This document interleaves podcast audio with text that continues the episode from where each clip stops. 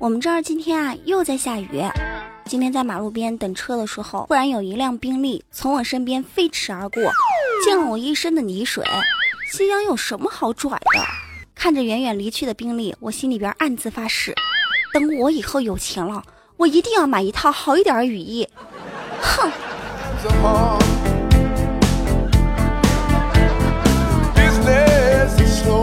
对于我这样的路痴来说。最恨自己不争气的事情，不是我到一个城市了之后找不到路怎么走，而是遇到一个知道路怎么走，给我指了好几分钟，然后我就像一个智障似的点了点头，继续迷茫着。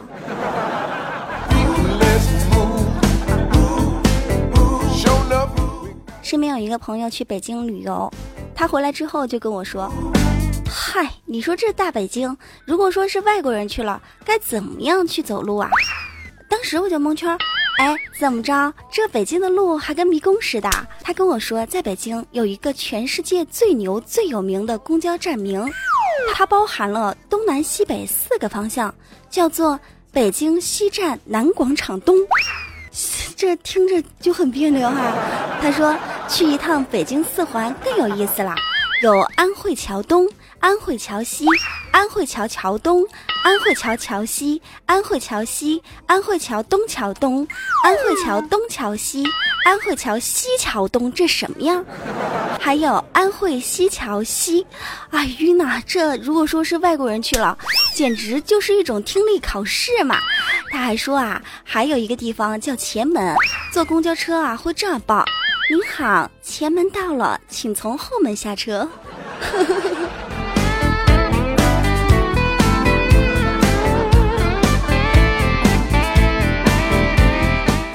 人家说出去旅游呢，无非就是从自己生活腻了的地方呢，到别人生活腻了的地方去。唉，还不如两个人在家玩儿。下雨天怎么样让两个人在家过得非常的有趣呢？有一个非常好玩小游戏教给大家。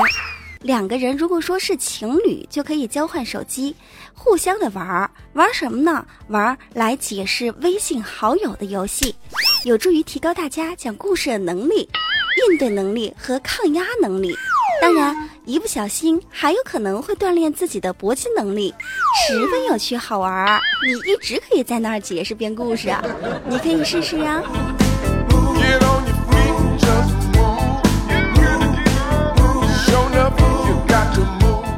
双十一马上就要到了，你准备好自己兜兜里边的钱了吗？钱包是否鼓鼓的？最近别人都在为着双十一发愁，但他们愁的是怎么样挣钱去买东西发愁，而我最近呢，却是为怎么花钱而发愁。求大神们呀，给我指点一下，我身上的二十块怎么样可以花到下个月的双十一过来呀？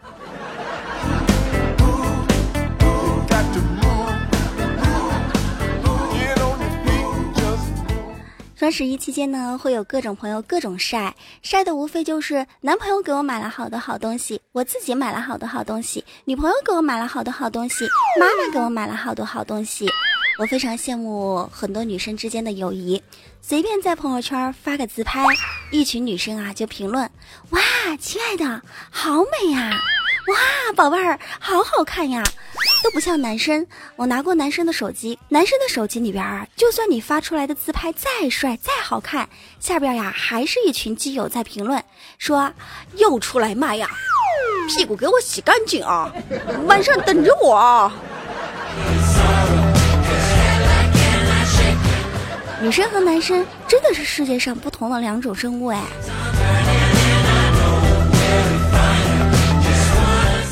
双十一马上要到啦，在这边提醒一下所有的男性朋友，男性朋友呢，在双十一期间应该大方一点儿，多给自己的女朋友啊、媳妇儿呀多买一点化妆品、护肤品等等等等，这样等自己老的时候，大概到四五十的时候吧，就感觉自己好像在跟十八岁的妹子交往一样，想想就觉得好刺激呢。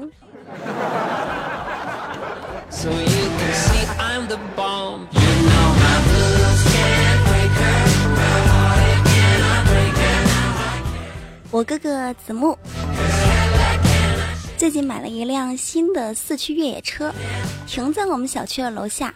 他车后边呀有一个四乘四的标志。新车买回家，第二天，他在院子里边就看到这个车屁股后面，不知道是哪个熊孩子给他刻上了等于十六，四乘四等于十六，还挺正确啊。他就心疼啊，去补漆。到了第三天的时候啊，他再下楼，又看见上面又刻了一个等于十六。于是啊，我哥哥子木就非常非常的气愤。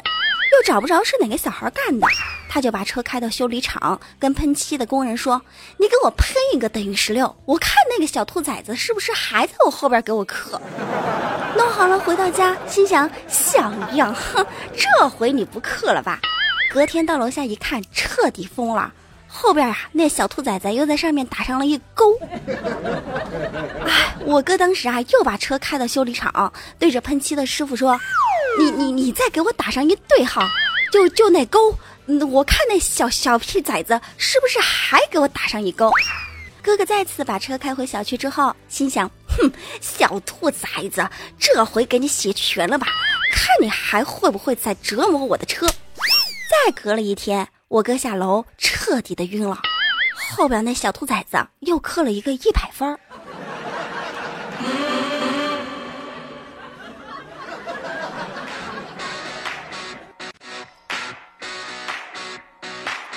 我采访了一下哥哥的感受，哥哥跟我说，像这么可爱的小孩子，要是能够找着他，他准是掐死他不可。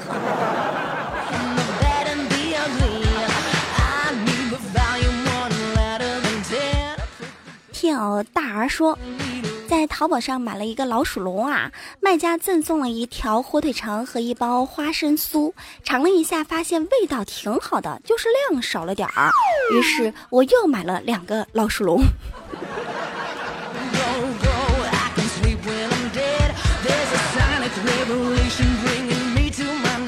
金色钢琴发来消息。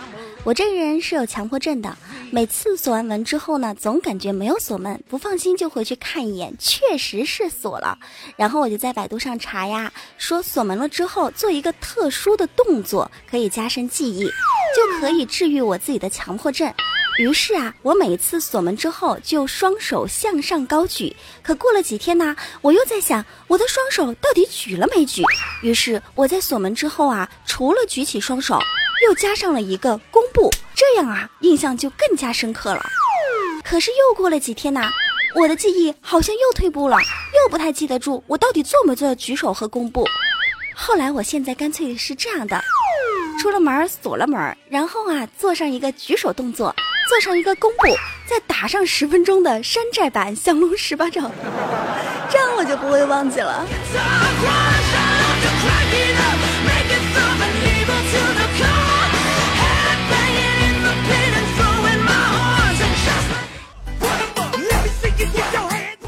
还真是一个熊孩子，给大家分享一个在我们本地我看到的一篇小学生写的熊孩子作文，是这样子的啊，我用我们这儿方言说，恩施方言，湖北恩施啊，嗯，我不知道你们能不能听懂啊，学一门方言真的很重要。恩施小学生作文，我爸爸妈妈是在恩施的风雨桥头开麻将馆的。这一篇作文呀，惊呆了我们市里边很多段子手。是这么说的：我的爸爸在风雨桥的一个超市旁边开了一个自由麻将馆儿。由于麻将行业竞争比较大，导致今年的经济效益严重的下降。我非常非常的担心我爸爸的麻将馆生意不好做，然后呢就会没得钱给我交学费、妈妈的社保。还有我爷爷奶奶看病的费用，还有我家小汽车一年一万五千块钱的开支哟，加上我爸爸喝酒抽烟，一年至少要个两三万块钱，啷个得了哦？这还没完呢，还要接下来啊，继续听。如果叔叔阿姨们你们不到我屋头的麻将馆里头去打麻将，那就搞拐打，他们就挣不到那么多钱的。挣不到钱呢，就不会给我买肉买鱼吃的，不能吃鱼吃肉呢，我的记忆力啊，那就会下降哦。然后呢，我上课就听不进去的，成绩呢也上不去的。我的成绩上不去呢，就会被我爸爸妈妈骂哟，还有时候会来一个男女混合双打耶。我被妈妈骂，我就会失去信心。失去信心大之后呢，我就不会好好的读书，读不好书呢，我就不能毕业，不能毕业呢，我就找不到好的工作，找不到好的工作呢，我就挣不到钱，挣不到钱呢，就没得钱纳税，没得钱纳税呢，国家就很难发工资给我的老师哒，老师领不到工资呢，那更搞怪哒，他就没得心情教学哒。没得心情教学呢，就会影响我们祖国的未来。影响我们祖国的未来呢，中国呀就很难腾飞的。中华民族啊就会退化为野蛮民族哦，搞怪的。然后弄过呢，就会有很多的国家呀，他们会制造一些杀伤性的武器啊，然后呢就可能引发起第三次的世界大战了。还有啊，我跟大家说啊，你们一定要到我屋头开的那个麻将馆馆里头去打麻将哦，这样才会有助于一些失业的那些老百姓有一个地方挣钱。前面听完之后啊，我们来听一下这小学生的总结。他说：“所以啊。”我要在这里呼吁，看到此文的叔叔阿姨，早点去打麻将，晚点从麻将馆里头回来，一定要到我爸爸妈妈那个麻将馆里头去打麻将。他们开的麻将馆呀，一向公平、公正、公开。今年已经过了四分之三了，我们能不能不让祖国的花朵受不到好的教育，花朵的园丁们拿不到应有的待遇，和第三次世界大战会不会因此而发生？就靠各位叔叔阿姨了。看完之后啊，我觉得现在孩子的教育真的和我们当初一点儿都不一样，他的逻辑思维强大到无法形容的那种感觉。而且我特别想对他爸爸妈妈说，就是希望他爸爸妈妈可以好好的对他进行一下教育。你们说，如果说你们家的孩子也是这样，写了一篇这样的作文。希望所有的叔叔阿姨都到我家去打麻将。您是什么样的感受啊？也可以在评论下方跟我分享一下，你身边的熊孩子都做过一些什么很凶的事情哦。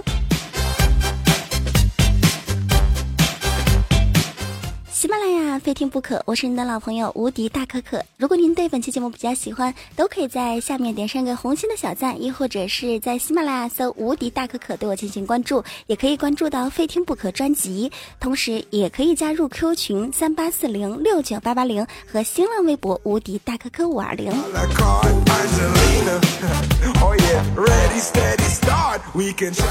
不知道今天你们听过湖北恩施话之后，觉得恩施方言怎么样？是不是跟四川话特别特别的像？其实除了会说恩施话以外，我还会说温州话。据说啊，我们温州话是在以前打仗的时候啊，通讯兵都用温州话来交流。那时候啊，那些什么外国人都听不懂我们说的是什么。说一个最简单的吧，给个驴真海吃，你们说它是什么意思啊？我温州话不是很标准啊。如果说有土生土长的，不要笑我啊。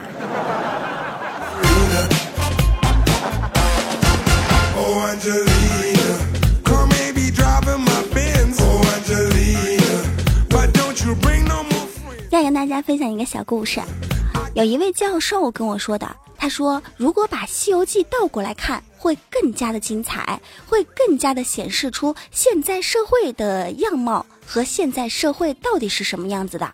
是这么说的：如来下命令，叫唐僧师徒带着经书与白龙马去东土传教。一路上呢，就遇见了许多许多的妖怪，他们打来打去，发现许多许多的妖怪呀，都是有后台的，怎么打？哎，都打不死。八戒和沙僧啊，觉得太黑暗了，于是一个去了高老庄，一个进了流沙河，只有悟空仍然陪着唐僧。后来天庭与如来达成协议。我们可以让唐僧安全的到达，但必须把孙悟空那个刺头给灭了。于是啊，在一系列的阴谋之下，悟空就被押到啊五指山下，唐僧一人到了大唐，被封玉帝，过上了荣华富贵的生活，寿终正寝。后来悟空出来大闹天宫，天庭不敌，便让八戒化为人形，做了天蓬元帅。沙僧呢，就做了卷帘大将。悟空啊，后来就到了菩提那儿，封印了修为，把金箍棒扔进了东海，在花果山一直到死去。化为了一座石头。听了这个小故事，你有什么感受啊？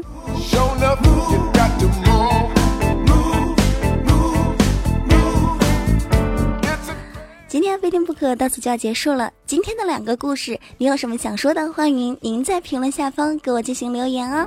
我们下期非听不可，不见不散，拜拜。